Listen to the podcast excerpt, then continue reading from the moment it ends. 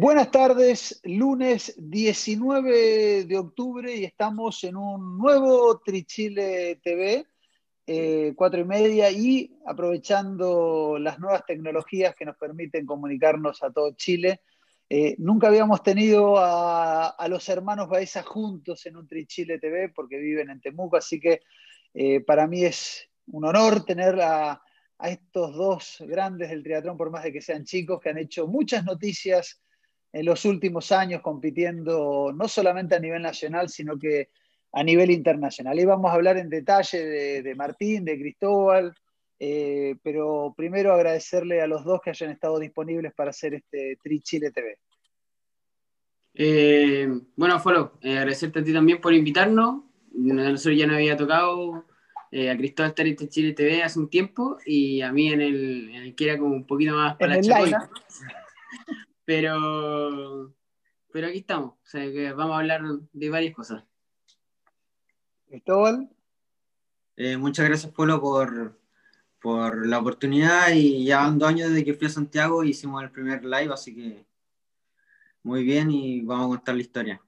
Sí, me acuerdo que en esa oportunidad, bueno, ahí lo contaba Martín, la primera, la vez que conversamos en el, en el Trichile Live fue este programa que hicimos para acompañar a los triatletas durante la cuarentena, un programa que tuvo 110 emisiones ininterrumpidas de lunes a domingo, o sea, no paró durante más de tres meses, que la idea de esto era más que nada acompañar durante la cuarentena eh, a los triatletas y por eso, por eso tenía un sentido un poquito más humorístico.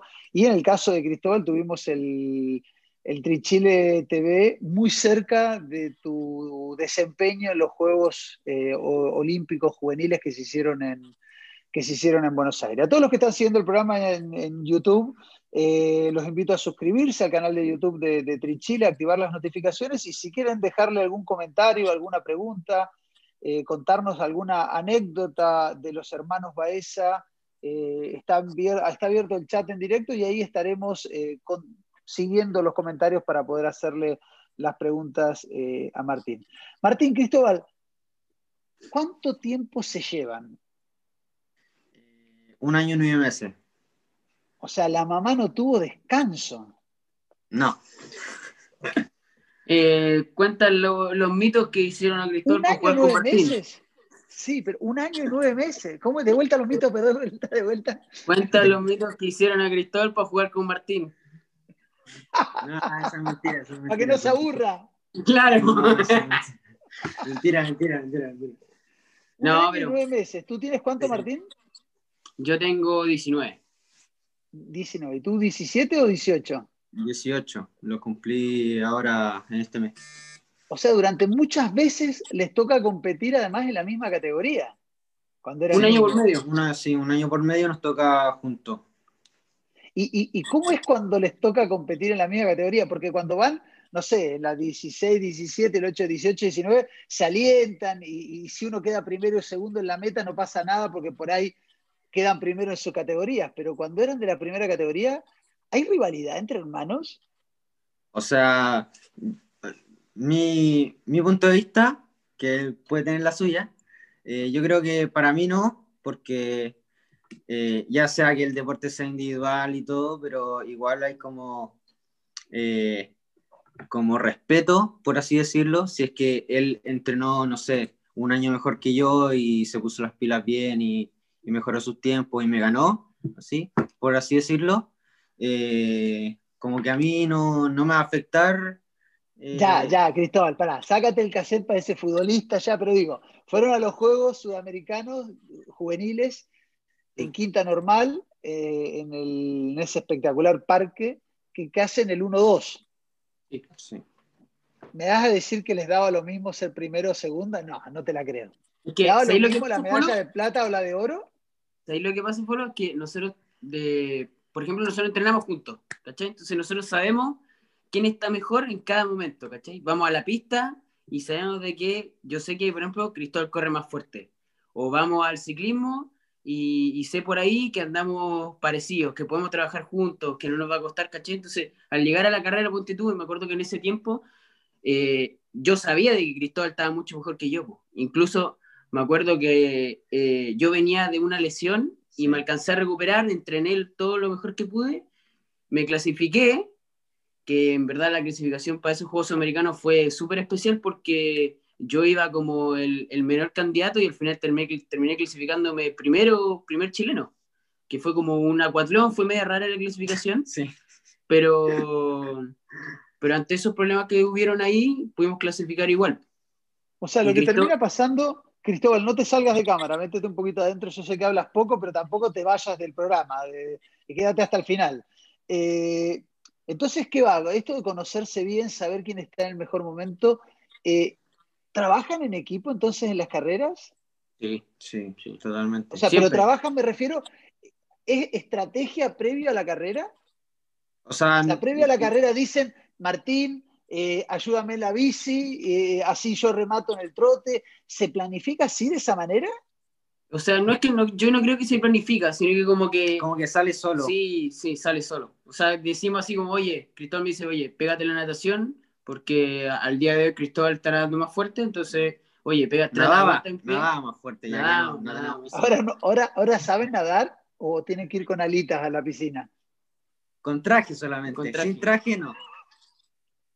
Ya vamos, ya vamos a hablar de lo que significó la cuarentena, Temuco, eh, y, y- y ya vamos a hablar de ese tema. Pero, pero sí planifican y lo conversan durante la carrera. Durante la carrera Sí, sí. eh, o eh, no, Por ejemplo, no, no son solos, sa- saben que son hermanos y de alguna manera se echan una mirada, se dicen ayuda, sí, sí, por ejemplo, mira, espérame. tú, tú te acordáis de un, un selectivo que hubo en, en Valparaíso?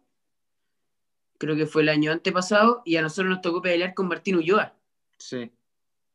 ¿Ya? No sé si te acordáis. Bueno, pero en, ese, en esa carrera eh, salió Cristóbal adelante en el agua, eh, salió, creo que salió Martín, no sé, no me acuerdo, si Martín o Salimos Cristóbal, juntos. salimos juntos, y Salimos yo salí un poquito más atrás, salimos del agua. Y me acuerdo que en esa carrera el Diego nadó más lento para esperar a, a los de la Católica, o no me acuerdo cuál era su, su estrategia de carrera, y al final terminó pillando corriendo, pero eso es otro tema. Eh, y bueno, ahí... Eh, hizo- perdón, eh, sin faltar el respeto a ustedes dos, en esa carrera Diego hizo lo que quiso. Sí, Sí. sí, sí. Se bajó ahí al regenerativo y nosotros. A tope.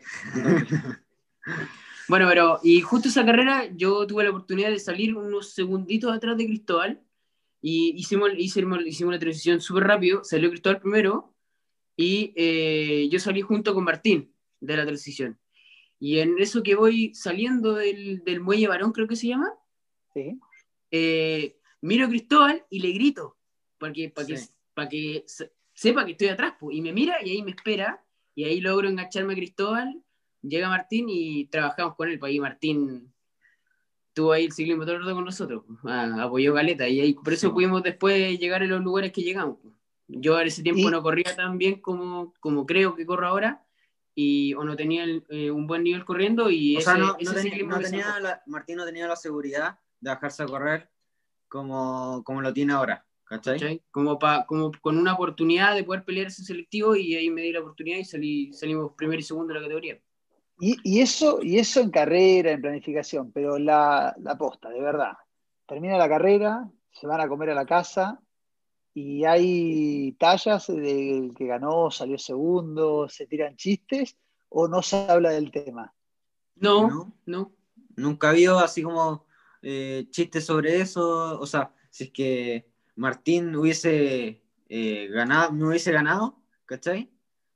Eh, hubiese sido como si hubiese salido primero, como que no. En verdad es un triunfo, No. o sea, si Cristóbal gana, yo creo que igual, o sea, soy parte O sea, usted- de... Ustedes se ven muy representados en lo que significan los hermanos Brownlee salvando las distancias, no, no porque ustedes no puedan hacerlo, pero, pero salvando las distancias porque ellos ya son campeones del mundo y demás, de esto de que, de que terminan siendo uno solo, que si uno está mal el otro lo acompaña, esa imagen de que hay uno que cuando Alistair eh, acompaña a Brownlee para cruzar la meta y salir campeón del circuito, o sea, se, se ven reflejados en eso como que el éxito del hermano termina siendo el éxito de los dos.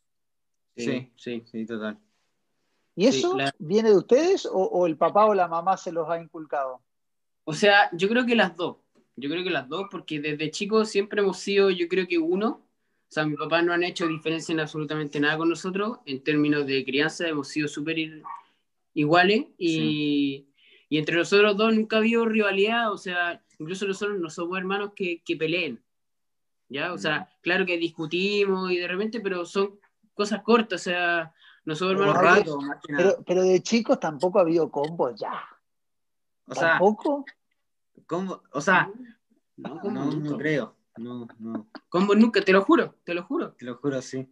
Y, ¿Sabes que yo, y eso yo tengo un hermano del- yo tengo un hermano de la misma diferencia entre ustedes dos, más grande, eh, que se llama Santiago, ahora vive en Italia, y cuando éramos más chicos lo que son ustedes ahora, teníamos códigos, peleábamos, pero se pegaba de aquí para abajo, cosa de no dejar marcas en la cara. Entonces, cuando nos pegábamos, que nos pegábamos fuerte, era del cuello para abajo, cosa de que, de que no se vean las marcas eh, de lastimaduras en la nariz y todo, pero, pero el cuerpo era, Fuerte, era fuerte. fuerte, sí, era pelea. pero, pero sin lastimar, no había una patada desmedida, ni un golpe bajo. eh, pero, pero ustedes no, ustedes no tenían eso. Discutían. No, la ¿Y cuándo empezaron, pelear. y, cuándo, No. y cuándo empezaron a ser los hermanos Baeza competitivamente hablando? ¿Cuándo Eh, cuando, que fue ese cambio? fue cuando eh, ya íbamos como con un año con Sergio, dos años con Sergio, y ya nos notamos, o sea, yo salía campeón de mi categoría, Martín Cuéntale peleaba al por- público que está viendo el programa quién es Sergio, porque no es tu papá. Eh, Bueno, sí, sí. Bueno, Sergio es nuestro entrenador de hace ya cinco años, ¿ya? Que nos hace las tres disciplinas y todo, nos planifica. Sí, sí, a mí me dijo antes de que se había mudado a dos cuadras de la casa para controlarlos, para que se duerman temprano y todo. No, pero Sergio, yo creo que fue, yo creo que eh, hubieron dos cambios, yo creo que en, en nosotros, en cómo vernos competitivamente. Creo que la primera fue cuando pasamos a entrenar con Sergio. Yo creo que eso fue como más eh, cómo vernos nosotros, porque vimos de que con Sergio teníamos una oportunidad de mejorar mucho más. ¿Cachai? Porque nosotros en un principio eh, corríamos con mi papá, entrenábamos con mi papá al trote. eh, nosotros éramos seleccionados regionales de ciclismo, entonces estábamos con un entrenador de ciclismo y además eh, íbamos a nadar a, a la piscina eh, del Inca y estábamos, no sé, pues éramos parte del curso de natación, por ejemplo. Entonces teníamos tres partes distintas y en las tres nos ponían, ponte tú, repeticiones o en las tres hacíamos tan, tan entrenamiento y al final no se trabajaba de buena manera eh, el triatlón, sino que éramos ciclistas, éramos nadadores y además éramos... eh, O sea, salíamos a correr. Claro, o sea, salíamos a correr ahí no. ¿Y, y, Y- y Sergio los entrena solamente a ustedes o entrena, o entrena más? No, son Entrena una masa de gente grande. La verdad es que acá en Temuco cada vez crece, crece más el número de gente. Hay age group, hay, hay gente nueva que se está Pero, integrando. pero hace cinco años, cuando partieron, ¿eran solamente, ¿eran solamente ustedes? No, No, sie- siempre hubieron adultos, pero poco al principio. Pero ahora hay una masa muy grande. ¿Y, y ustedes son los regalones? O sea, ustedes tienen atención eh, full time porque, porque usted, no porque los demás no lo sean, pero me imagino eh, que el propósito tanto tuyo, Cristóbal, como de Martín, de alguna manera es, eh, eh, es ser profesionales con esto del mundo del triatlón, no porque no empiecen a hacerlo ahora y estén dedicados al tiempo, pero, pero ustedes me imagino que a futuro se ven como triatletas, ¿no es cierto? Sí, sí. sí, sí. sí. sí. Y, por ejemplo, con ese favoritismo que tú decís, yo creo que, que yo creo que no es favoritismo, yo creo que es como Más confianza. más confianza. Yo creo Sí. que con Sergio llegamos, llevamos mucho tiempo, porque antes de nosotros, Sergio igual tuvo una pareja de hermanos casi de relón, que no sé si tú Los por ahí, Molina. los Molina, los Los hermanos, hermanos, eh, Ignacio Molina y el hermano, el Seba. El Seba, no, pero el Seba no tuvo tanto rendimiento, pero No, no, no, sí. tuvo un par de años nomás y él se dedicó más a lo que es el el estudio. estudio, sí. Pero ellos también eran, eran algo parecido a nosotros con Sergio, o sea, eh, era algo, nosotros, yo por ejemplo, eh, creo en Sergio como más un, o sea, es mi entrenador, para mí es la fuerte es mi entrenador, y además es como un amigo, alguien de que le puedo pedir un consejo o alguna ayuda cuando necesito, ¿cachai? O sea, es algo un poquito más familiar.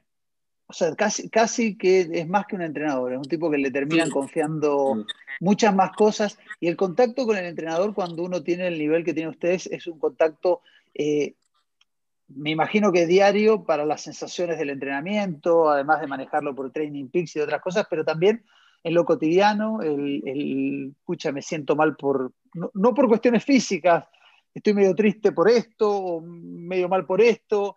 eh, ¿tienen esa, esa, relación con Sergio o, es solamente profesional dedicada al triatlón?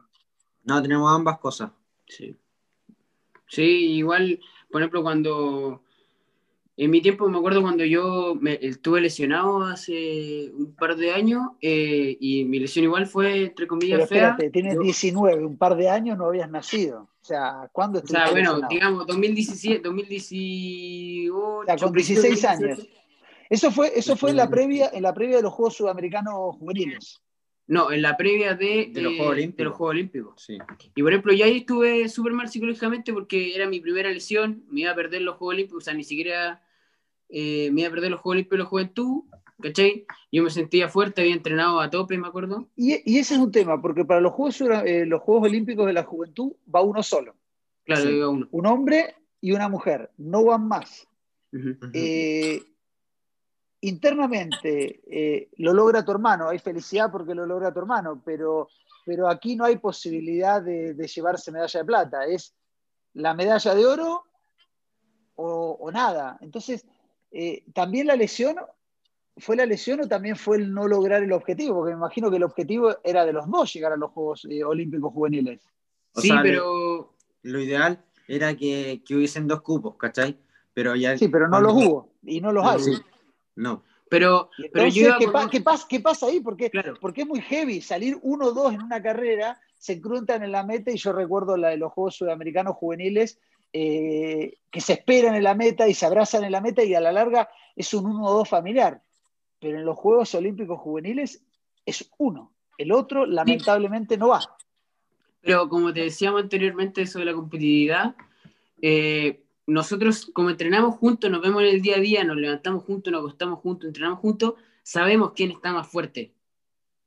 ¿Cachai? Entonces, ya sé que en esa época habitual. Pero ¿cómo te afectó a ti? ¿O fue la lesión la que te, tú dijiste? Fue la lesión porque, o sea, yo estaba entrenando y yo tenía esa ilusión porque decía, oye. Por lo menos intentarlo. Claro, ¿cachai? O sea, imagínate, no sé, yo tercera, vuelta, tercera vuelta del ciclismo, Cristóbal se cae o le pasa algo. ¿Quién va? Yo tengo que ir. Claro, entonces estaba entrenando fuerte y le di, le di, le di, y al parecer le di mucho y me lesioné. ¿Y cómo fue, y cómo fue ver a, tu hermano en los Juegos eh, Olímpicos Juveniles? Te cuento además, Cristóbal, tú cuando logras, eh, ay, ahora se me hizo un vacío, eh, ¿sexto? No, ¿cuarto? ¿Cómo quedaste en los Olímpicos? Octavo, ahí está.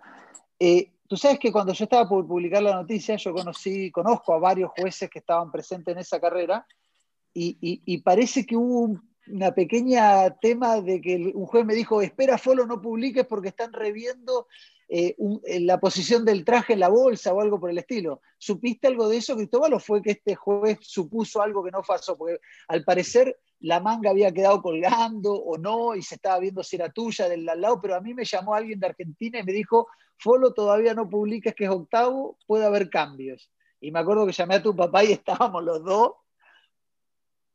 ¿Tú te acuerdas, tú, te acuerdas de eso, ¿no es cierto o no? Eh, la verdad es que yo no me acuerdo que hayan habido problemas. No, no, me hicieron ningún problema. Yo creo que tuvo que haber sido el del lado porque, o sea, ahora primera vez que sé eso. Sí, me acuerdo que lo conversé, lo conversé con tu papá y estaba, yo estaba extremadamente nervioso porque te habíamos visto cruzar la meta en octavo lugar y la verdad que por una cuestión técnica que suceda algo hubiera sido eh, tremendo. Eh, ¿Cuándo se toma la decisión, Martín, de ir a distancias un poquito más largas. Estuviste inscrito para Pucón, te eh, jugaste a los 51-0, que inclusive en, cruzando el Biobío eh, lograste un gran desempeño después de, la mala suerte que tuviste en Valdivia. ¿Cuándo tomas la decisión de, jugarte a una distancia un poquito más larga, que no es olímpica, por cierto?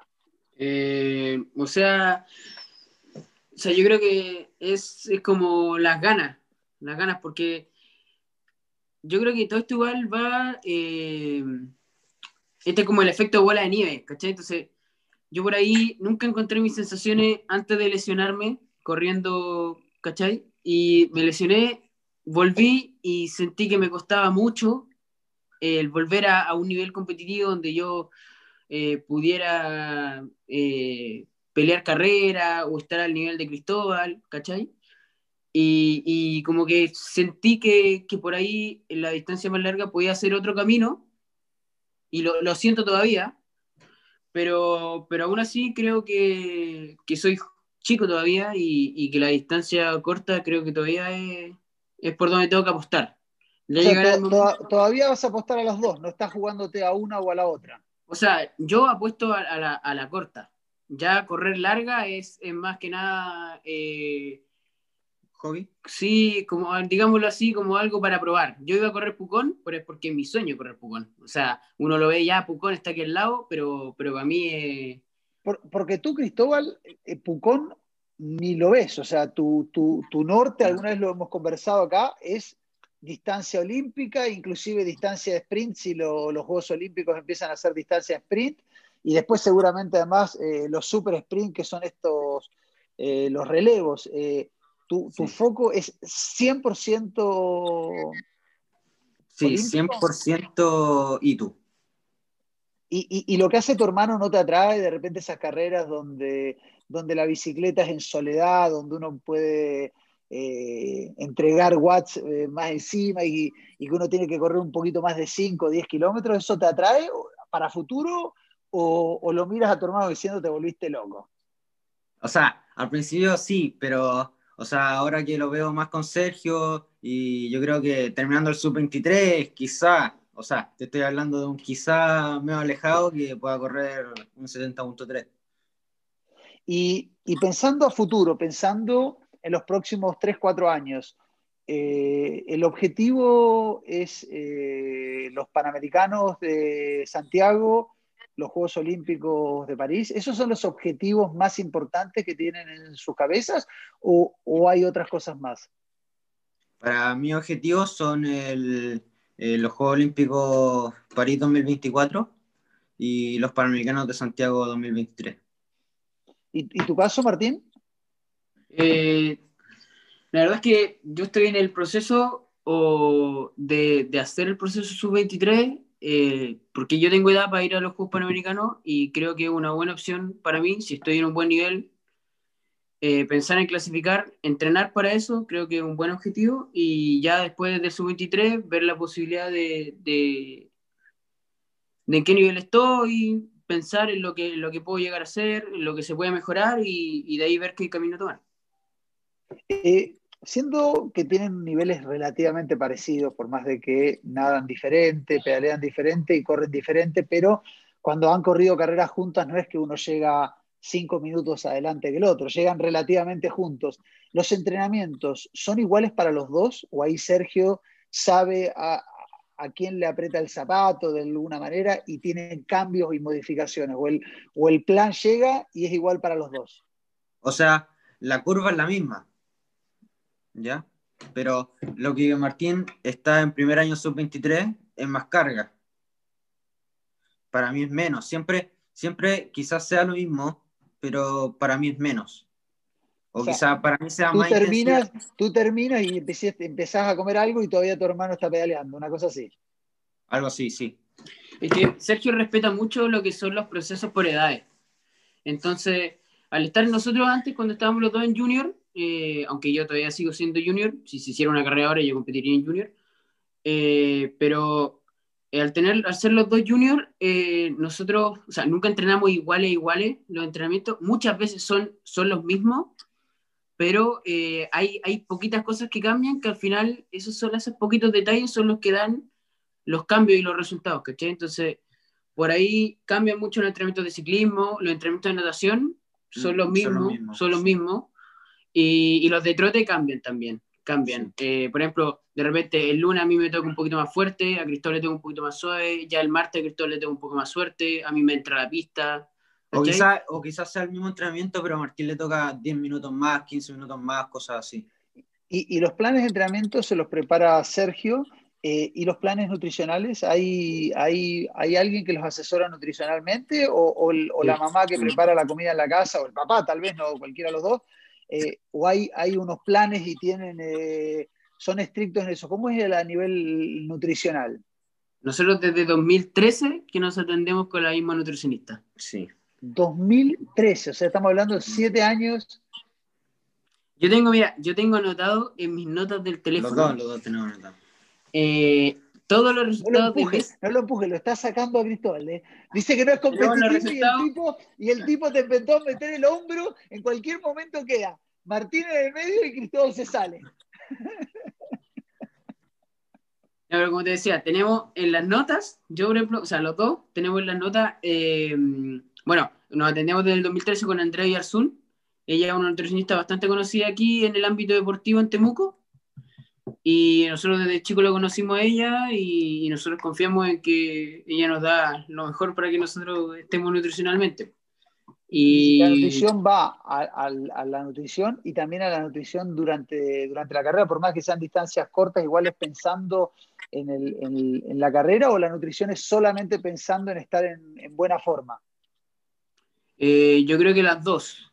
Eso sí, a medida como, como yo me he ido metiendo en carreras largas, a las cuales no he estado acostumbrado, Es algo más especial. por ahí es algo más especial, es algo que todavía no he experimentado y eh, tomo recomendaciones como de la Andrea, de, de por ahí algunas consultas, tomo de, de muchas partes para que, porque al final meterse a una, al 70.3 y ese tipo de carreras son absolutamente otro deporte, o sea, la alimentación es un cuarto deporte que está ahí, que no se ve, pero al final es importantísimo, entonces, por ahí por las carreras, en mi, en mi caso, eh, por ahí cambia, pero para Cristóbal... O sea, para mí eh, depende de los geles, más que nada me dice la cafeína y la marca del gel y nada más. Cristóbal, y, y- y- y en serio, ¿quién es el mejor para los dulces? ¿Tú o tu hermano?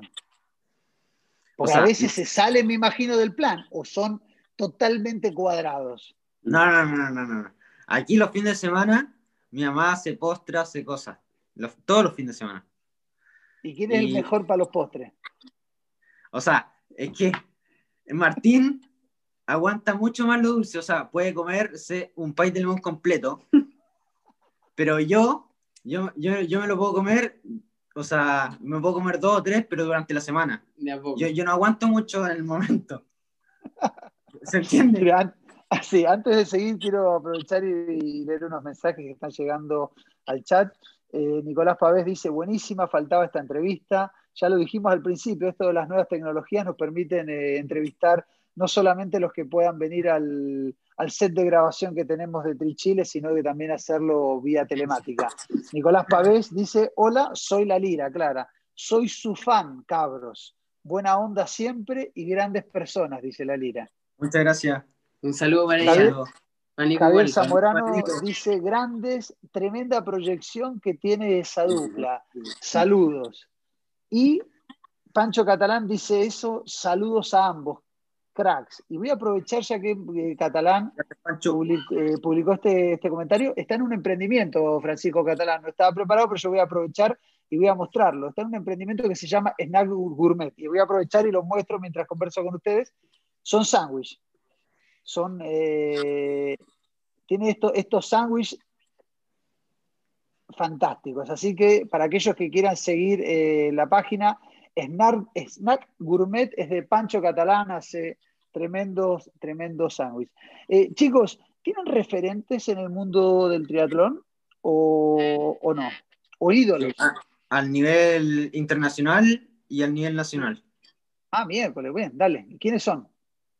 Para mí, Internacional. internacional, obviamente Javier Gómez, los hermanos Brauli, Vincent Luis, Blumenfeld, todos ellos para mí son lo mejor.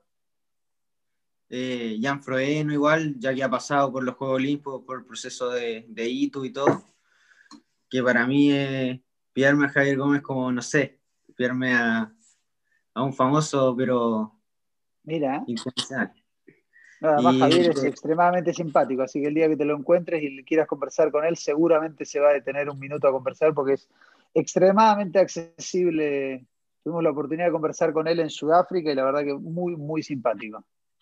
Ojalá.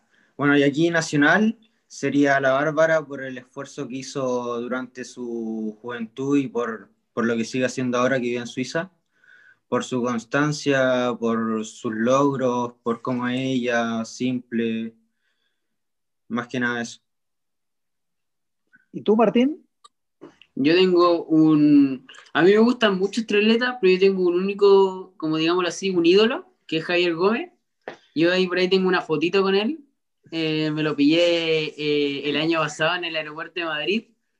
Como que me acerqué, hola, hola, sí, eh, una fotito. Y me dijo, no, que, que, sí, que me preguntó de dónde venía, le dije que venía de acompañar a mi hermano al mundial y eh, fue como un sueño pillármelo y yo no me la creía, no me la creía, pero, pero me lo pillé y ahí tengo la foto en favorita, no la saco más. Y a nivel, yo creo que a nivel nacional, eh, yo creo que la Bárbara es un súper buen ejemplo.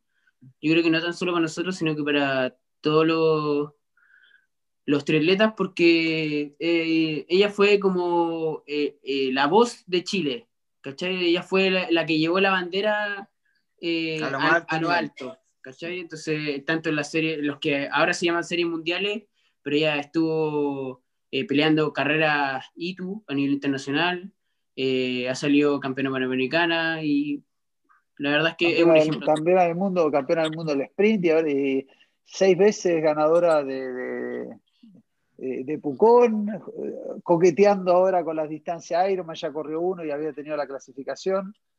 Eh, ¿Se imaginan una proyección de esa manera? Tú, Cristóbal, por ejemplo, de Juegos Olímpicos y después apostar a distancias más largas, ¿lo miras, ¿la miras como ídola o, o la miras tratando de imitar un poco eh, lo logrado por Bárbara. Sin faltar respeto, digo, a lo que logró Bárbara. No es que uno diga, ay, qué fácil es lograrlo, pero digo, lo miras como diciendo qué ganas de, seguir esos pasos. Sí, sí, sí. O sea, yo, yo, veo procesos, igual que Sergio, lo conversamos siempre y siempre los pies sobre la tierra y, y viendo los procesos paso a paso, pero mi sueño siempre ha sido hacer eh, mi etapa junior súper bien, sub-23, mandarme al eh, eh, vivir de esto, ojalá, Dios sabe, y después de terminar elite, irme al 70.3, pero así cuando ya esté ahí viejo, sí, 30 años, algo así. No, espérate, si estás viejo a los 30 años, yo ya soy abuela, así que vas un cambio. 40, 40 mínimo. ¿Y tú, Martín? Ya, pero por ahí, por ahí, por ahí. Eh... ¿Cuál era la pregunta? Sí, me perdí. no, que le había preguntado Cristóbal eh, de, que los logros hechos por, por Bárbara, que los dos la, nombraron ah, como referente, eh, ¿son pasos a seguir o, o, o, no? ¿Cómo es en tu caso? Sí, sí, son pasos, sí, por eso te dije que es un ejemplo, no tan solo para nosotros, sino que para, para todos los triatletas, para los que representan a Chile, eh, es un verdadero ejemplo por toda su trayectoria, pero también creo que es como un, un desafío también, ¿no? O sea, decir, eh, porque al final, eh, ver a Bárbara es, decir, Chile también puede, ¿cachai? Y, y, eso igual motiva, me motiva ver la bandera de Chile ahí, motiva ver a Bárbara adelante ¿Cuál es la relación que tienen con, Bárbara? Porque hay varias marcas que, están en conjunto con los dos, tienen relación, alguna vez en algún viaje han compartido con ella. ¿Cuál es la, relación en lo personal, no en lo deportivo, en lo personal? O sea, yo compartí un poquito más con ella que, Martín. Eh, yo estuve en los juegos con ella, estuve, cenamos juntos para mi cumpleaños ahí en Buenos Aires. Eh, muy bonito todo. Y estuve en, Lima con ella igual. Y eso, más que nada, y de repente alguna junta en Pucón con, con la Bárbara y los Suarú, Gaspar. Gaspar, y todo muy simpático, todo súper bien. Que nosotros, nosotros nos llevamos súper bien con Gaspar, echamos la talla, hueamos, qué sé yo, ¿cachai? Y, y por ahí, yo por ejemplo con Bárbara no he tenido tanto contacto, pero, pero para mí es Bárbara, entonces al final. Me, cae bien, sí sí. Acá Benjamín Adriasola dice, los quiero mucho. ¿Quién es Benjamín Adriasola que se ríe así? El, que entrena con nosotros, nuestro partner de entrenamiento. Sí, nuestro partner. ¿Y le sigue el ritmo, Benja? Sí, sí, sí. Está andando ya a nivel de nosotros, pedalea a un pelín por debajo y está corriendo un pelín por debajo, pero, pero anda bien. Se, se, va a meter, se, va a meter, Próximamente. Bien, Benja. Próximamente. Y después un, tal Víctor Hugo Baeza. Eh, Ese es un pariente. Mayúscula. Sí, es un pariente. Eh, sí, es un pariente de ustedes. Sí, dice, se comen todo, dice. Y también come. Hay que empezar a cobrarle la comida. Él también come. Sí. me parece. ¿Cómo ha sido, eh, chicos, vivir eh, la cuarentena y esta pandemia siendo deportistas eh, dedicados? Porque ustedes están dedicados al triatlón, ¿no es cierto? Sí, completamente. ¿Tú, ¿Tú, ya terminaste, Martín, terminaste la media? ¿A ti te queda un año, Cristóbal, o no? Termino este año. Y después, están y después están congelados, o sea, la, universidad la, congelan para cuando termine su carrera de, triatleta o tienen pensado estudiar algo? yo lo que quiero es terminar el colegio este año y darme un año sabático para pensar de qué puedo hacer, qué, eh, qué puertas se me pueden abrir y tomar la mejor opción. ¿Y tu caso, Martín? Eh, yo estoy estudiando preparación física.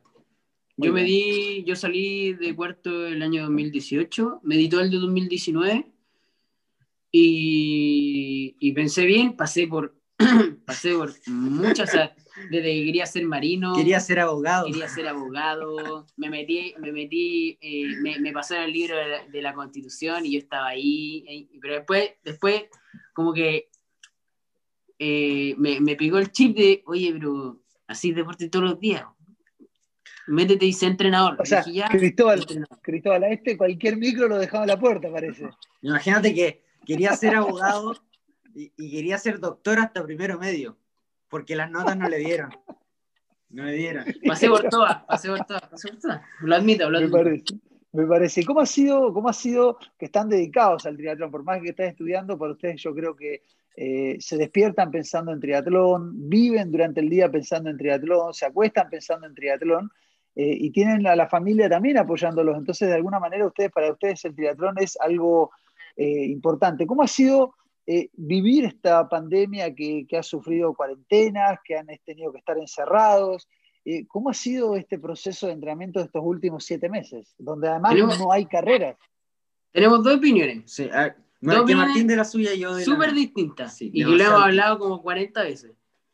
Yo creo que para mí, para mí, no es un año perdido, ni, ni son meses perdidos estando en la casa en cuarentena, porque al final eh, siento yo que la carrera del triatleta es súper larga y, y, el pic de rendimiento del triatleta no va a ser a, a nuestra edad. Entonces, eh, esto al final termina siendo parte del proceso y, y, la cuarentena al final es... Al final nosotros tampoco sufrimos tanto porque llueve mucho acá. Yo lo veo de ese lado. Entonces al final eh, si ahora hice 100 veces rodillo, en un año normal hago 80 veces rodillo. Entonces, por ese lado, bueno, no se nos, eh, estuvimos mucho tiempo sin correr afuera, pero ahí... Como dos o tres meses. Como dos o tres meses sin correr afuera, y estábamos afuera... Sentado, sentado jugando computador. E, e, eso era nuestro ejercicio. Sí. Y y un poquito de PF ahí y, mucho, mucho rodillo, pero de a poquito ya nos llegó la trotadora, que fue un regalo de Dios y de mi madre también. Y, por ahí tuvimos que acostumbrarnos, pero yo no lo veo como algo perdido. Si, como te dije, me acuerdo de la entrevista, te dije que era una oportunidad porque sirve para crecer uno mismo, ¿cachai? O sea, decir, oye, hay que seguir el proceso, si al final no se acaba, la pandemia se va a acabar y hay que volver a cumplir. Cristóbal, a Martín lo veo sensato, maduro, racional en lo que está diciendo. Y a ti te veo una cara como diciendo, a la Mario, este COVID, estoy hasta acá. Eh, ¿esa, es, tu, esa, es tu, opinión? O sea, por ahí va. Pero, eh, o sea, mi opinión al principio lo tomé como súper, súper malo, aspecto personal, porque o sea, no se podía salir, no podía salir con mi amigo, no podía entrenar afuera, no podía ver a mis compañeros de entrenamiento, las carreras, no corría, me sentía mal, tenía, me quedaba dormido a las 4 de la mañana, mal, pésimo. O sea, te desordenó completamente al principio. Sí, totalmente. Los primeros, hasta que salimos a correr afuera, fueron más o menos tres meses que estuve así. Me despertaba tarde, pero dos y media, una. A esa hora me desperté. Mira, ¿Y, cómo han hecho? Y a, poco, y a poco fue como, como de a poco me fui levantando un poquito más temprano, empezaron las clases online, me tuve que levantar más temprano. Y de a poco fue como acostumbrándome al tema y no pensando mucho en lo que es malo, sino que lo que podría ser mejor. De, eso de que te había cagado el año con las carreras. Ah, sí.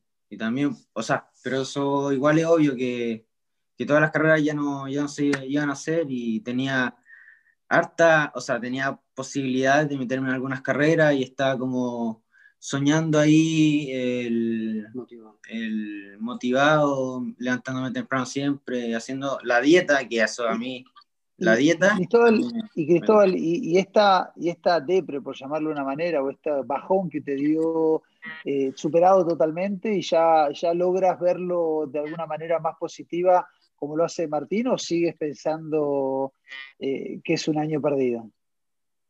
O sea, ahora lo tomo más como Martín, porque, o sea, no tengo otra opción. ¿Qué, quiero pensar? Que... Es que yo creo que por ahí también nosotros, o sea, hay que proponerse, nosotros ya, ya teníamos objetivos para el 2021, ¿cachai? O sea, nosotros ya nos proyectamos para el 2021 porque el 2020 ya, ya fue el 2020. Y, ¿Cuáles son esos objetivos?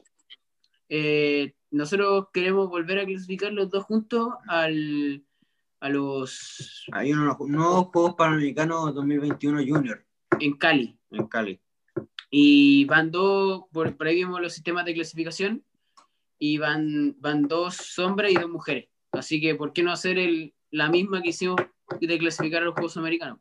Así que ese para nosotros ya desde el lunes el lunes de la semana pasada ya, ya empezó siendo un objetivo y está en la mente todos los días para que se ¿Y, y, la, planificación de entrenamiento está pensando en ese objetivo o están todavía igual en un proceso más de, de, PF, de mantener un, una buena base? ¿Cómo han manejado esos entrenamientos durante cuarentena? Digo, pregunto esto ¿por qué? porque muchos triatletas age group casi que llegaron algunos hasta, su pic de forma en la cuarentena, aquellos que tenían trotadora y rodillo, se mataron. Inclusive yo conozco a muchos que se han lesionado volviendo a salir a las calles porque se sobreentrenaron.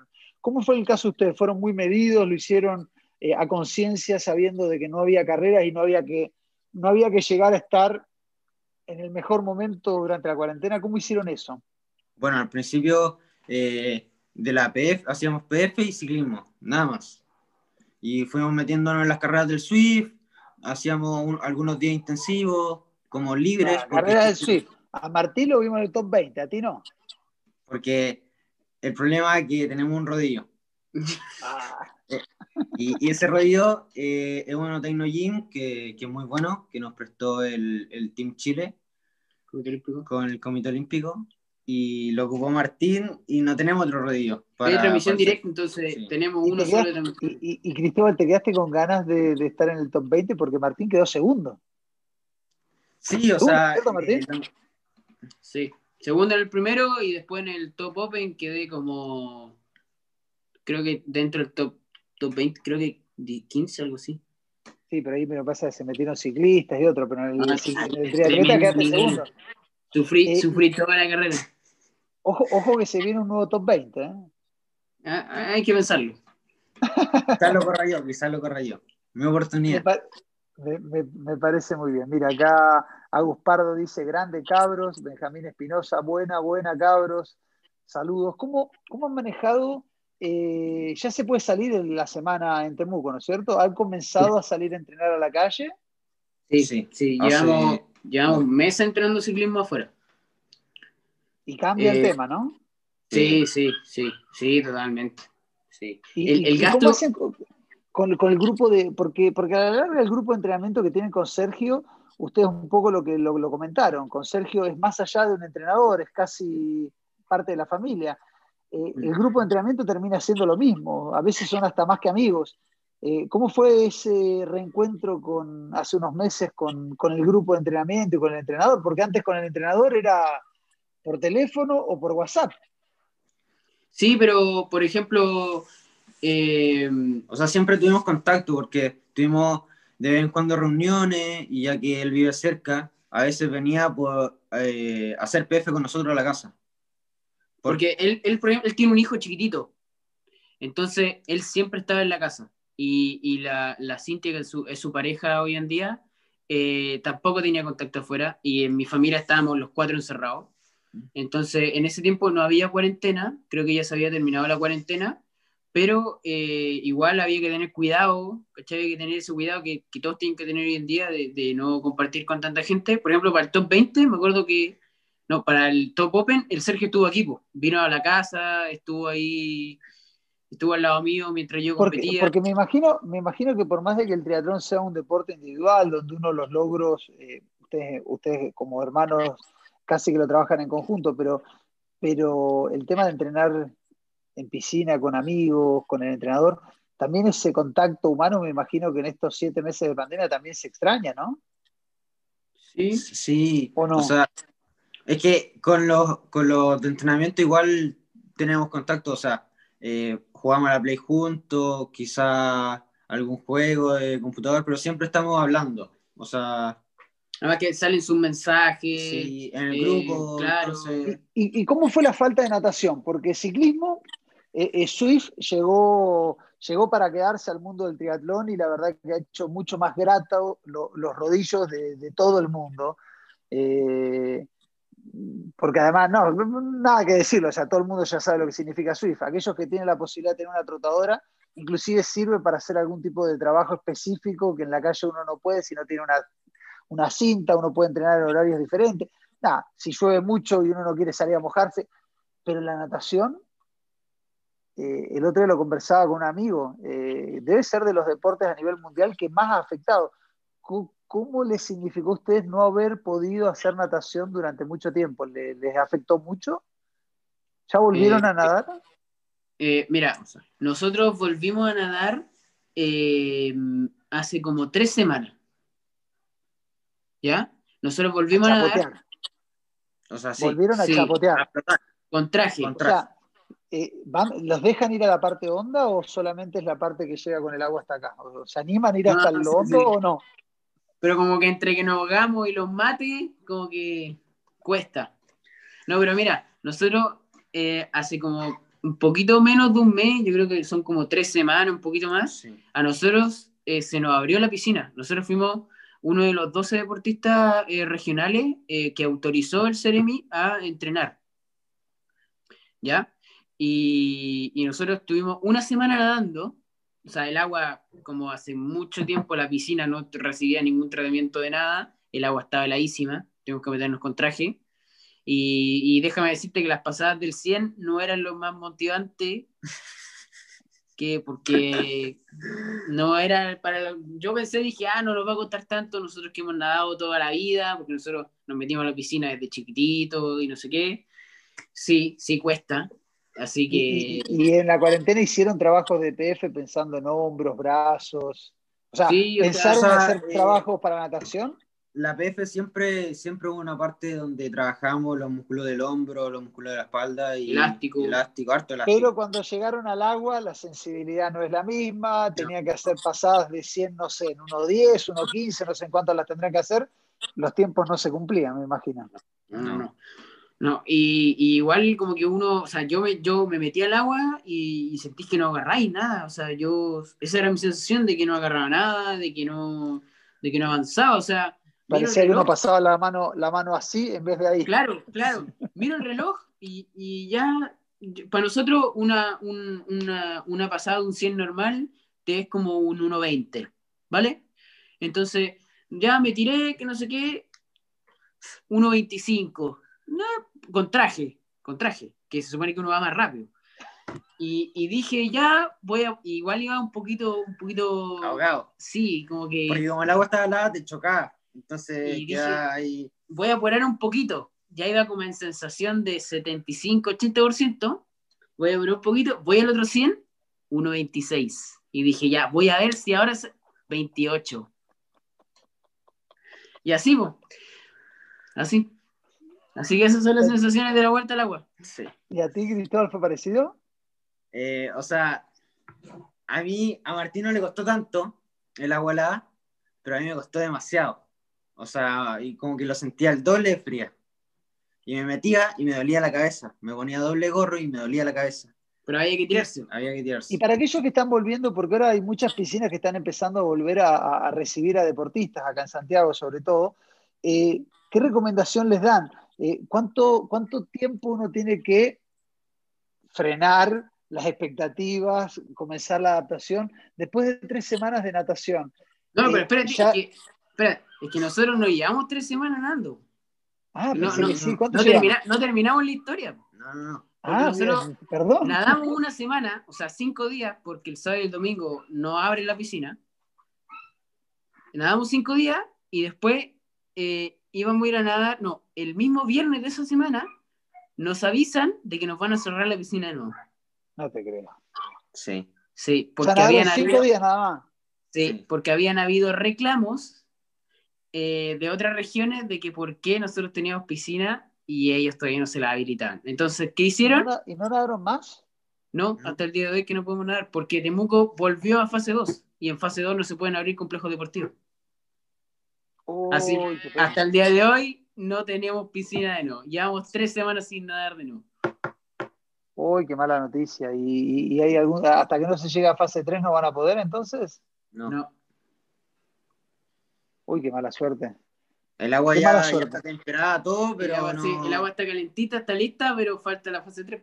Ahora, ahora hace poco estaba la, la federación haciendo un concentrado de natación acá en el estado francés.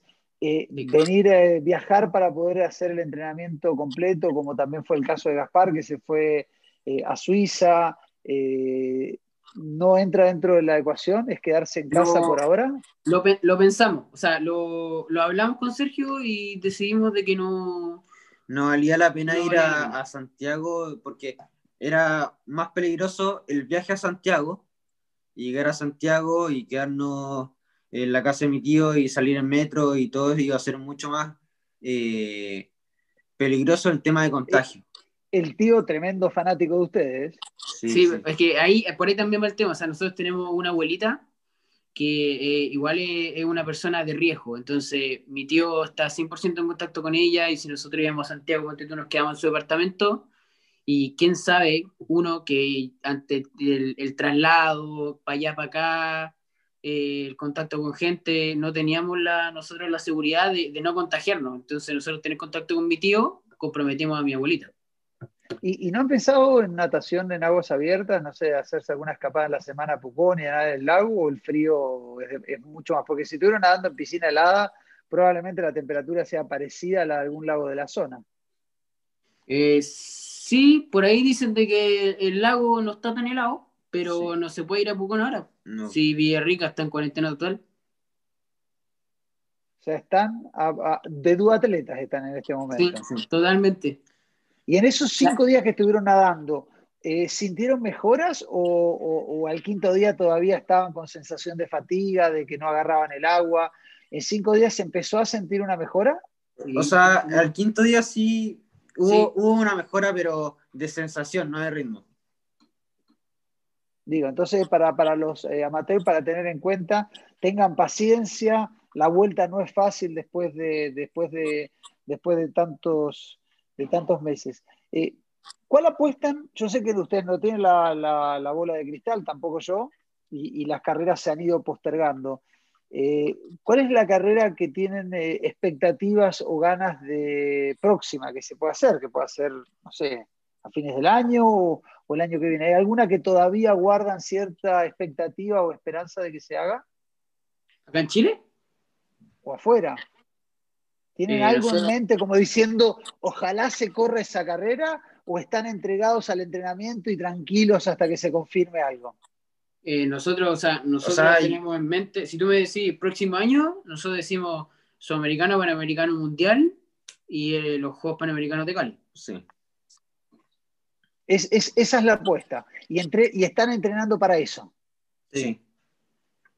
Eh, chicos, yo les quiero agradecer, miren, vamos 55 minutos de programa, se pasa, eh, se pasa rápido. Yo quiero, yo quiero dejarles también la posibilidad, si quieren saludar a alguien, agradecerles a alguien, eh, no sé si quieren mandarles saludos, si tienen polola, eh, agradecimiento a los papás, eh, para que tengan por unos minutos cada uno, no sé quién de los dos quiere partir a, eh, a saludar, ahí tienen la pantalla. Yo inclusive en este momento me voy a salir de pantalla para que ustedes puedan eh, de a uno eh, entregar algún mensaje o agradecimiento o lo que tengan ganas.